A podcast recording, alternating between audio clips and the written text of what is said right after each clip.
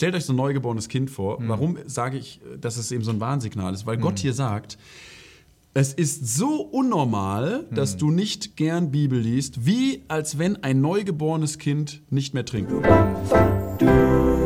Ja, super, dass ihr noch mitmacht. Schon ganz schön lang jetzt die Reihe, ja. Ähm, gesund leben als Christ. Wir glauben, da gehört einfach sehr viel zu, ja, Ja. was wir brauchen. Letztes Mal hat sich so der Kreis ja fast schon wieder so ein bisschen zurückgeschlossen. Wir haben am Anfang mal gesagt, man braucht die richtigen Grundlagen. Paulus sagte gesunde Lehre und dann kann man gesund sein im Glauben. Wir haben letztes Mal gesehen, man muss auch gesund sein im Denken, ja. Muss sein Denken bewahren lassen vor Gott. Äh, Entschuldigung, von Gott, ja, Denken bewahren lassen von Gott. Und wenn ihr irgendwas Falsches spürt in eurem Umfeld, so ein Gedankengebäude, was anders ist, als was die Schrift sagt, dann müsst ihr, wie der Paulus uns in 2. Korinther 10 gesagt hat, müsst ihr dieses Gedankengebäude gefangen nehmen unter den Gehorsam des Christus. Ähm, Vernunftsschlüsse, die von Menschen sind, nicht von Gott, Ja. immer zerstören. Jetzt kommen wir dazu, ähm, dass es bestimmte Gefahrensignale gibt, wo wir ähm, feststellen können, dass eine Sache krank ist. Ja? In der Medizin ähm, nennt man das so Warnsymptome zum Beispiel. Ja? Es gibt so, sagt einer, Red Flags, hat das war ein schönes Wörtchen. Da musst du mal aufpassen als Arzt. Ja. ja, genau, du musst aufpassen als Arzt, wenn du nicht von allem Ahnung hast, hat auch keiner. Es gibt so ein paar Punkte, da musst du einfach, da musst du aufpassen. Wenn ein Kind in die Notaufnahme kommt und das kann, hat Fieber und das kriegt den, den Kopf nicht mehr runter. Ja, du kannst den Kopf nicht mehr runternehmen, dann hat es eine Hirnhautentzündung. Da kann es innerhalb bei einem bestimmten Keim innerhalb von ein paar Stunden dran versterben. Da musst du richtig aufpassen. Das musst du kennen, wenn du Arzt bist. Wenn einem, wenn einer Blut im Stuhlgang hat, ja, also mal so praktische Sachen für euch auch. Wenn er, wenn der Papa euch erzählt, er hat Blut im Stuhlgang, muss unbedingt eine Darmspiegelung machen lassen. Könnte Darmkrebs sein. Es gibt so Sachen, wenn dir jemand das erzählt, da muss ich aufpassen. Das ist ein Symptom, so ein Warnsymptom, dass da irgendwo was schlummert, eine Krankheit, die am Ende jemand kaputt macht. Und das gibt es auch im geistlichen Leben. Ja, eine Sache, die, die man feststellt ähm, im natürlichen Leben, ist ja noch Appetitlosigkeit. Ja.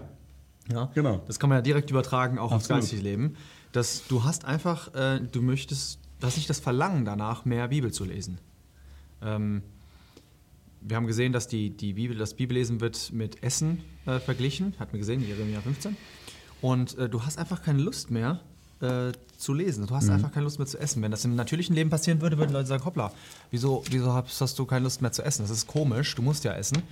Und wie ist das mit deinem Bibellesen auch? Hast du, machst du das so aus Gesetz, dass du einfach dir denkst, ah, jetzt muss ich mal wieder lesen? Oder ist es was, wo du sagst, hm, lecker, weißt du, es ist da wieder morgens, jetzt will ich will wieder essen. Ja? Genau, genau. Und äh, also das ist schon mal eine Sache. Und die ist extrem wichtig, weil die wird äh, in der Bibel auch genau so, wie Natter das sagt, ja, wird das in der Bibel sehr konkret aufgegriffen. 1. Petrusbrief, ja, Kapitel 2, können wir zusammen lesen. Und da stehen auch ähm, Hilfen, wie man den Warnsignalen dann begegnen kann. Ja, da steht nämlich, äh, 1. Petrus 2, Vers 1, legt nun ab alle Bosheit und allen Trug und Heuchelei und Neid und alles üble Nachreden und wie neugeborene Kinder seid begierig nach der vernünftigen, unverfälschten Milch, damit ihr durch diese wachst zur Errettung, wenn ihr wirklich geschmeckt habt, dass der Herr gütig ist.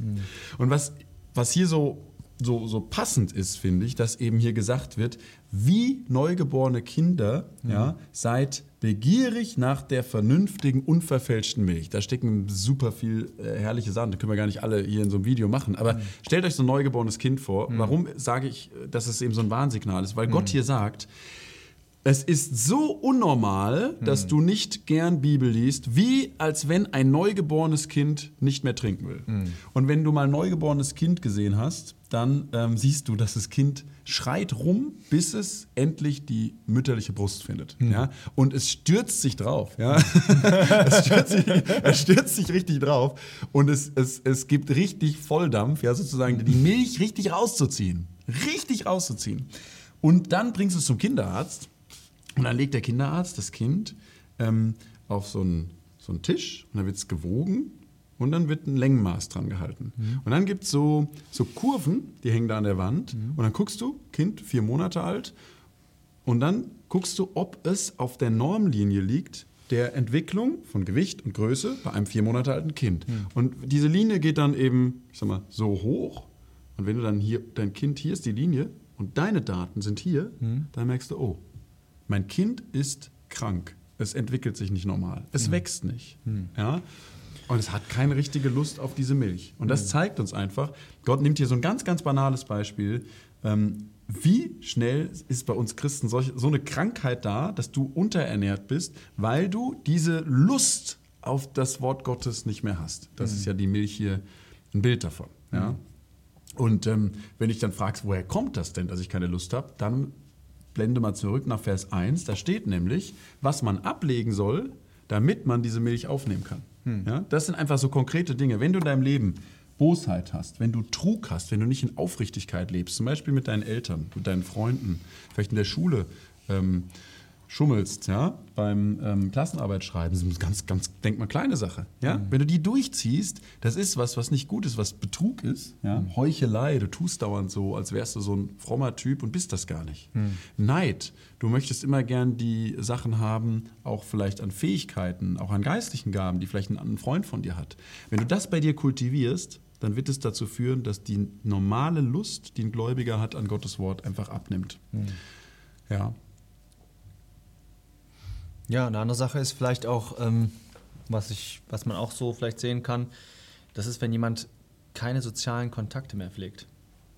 total. Man schottet sich völlig ab oder der, der kommuniziert einfach nicht mehr richtig. Da muss man auch ähm, darauf schließen, dass irgendwas fehlläuft. Ja. Und übertragen aufs geistliche Leben ist natürlich auch, wenn du nicht mehr mit Gott sprichst. Ja, wenn du plötzlich merkst, da, das funktioniert nicht mehr oder ich habe keine Lust mehr drauf oder ich habe den Eindruck, dass ich nur bis zur Decke bete, dass Gott mir nicht zuhört. Da gibt es auch viele äh, Punkte, die man jetzt ähm, noch nennen könnte, Ja. ähm, warum Gebet ab, nicht mehr funktioniert. Genau, Ja? genau. Das, beim Petrus zum Beispiel können wir gerade bleiben, wenn man zum Beispiel ein schlechtes Verhältnis innerhalb der Ehe hat. Ja? Jetzt bist du vielleicht nicht verheiratet, aber Ja. das, es gibt auch viele andere Sachen, ähm, die dazu beitragen. Ähm, zum Beispiel, dass äh, Jakobus wird auch darüber gesprochen, dass wir ir- irgendwelche Sünden haben, ähm, dass dann unsere Gebete ähm, nicht erhört werden, ja? wie das bei, beim Elia der Fall war.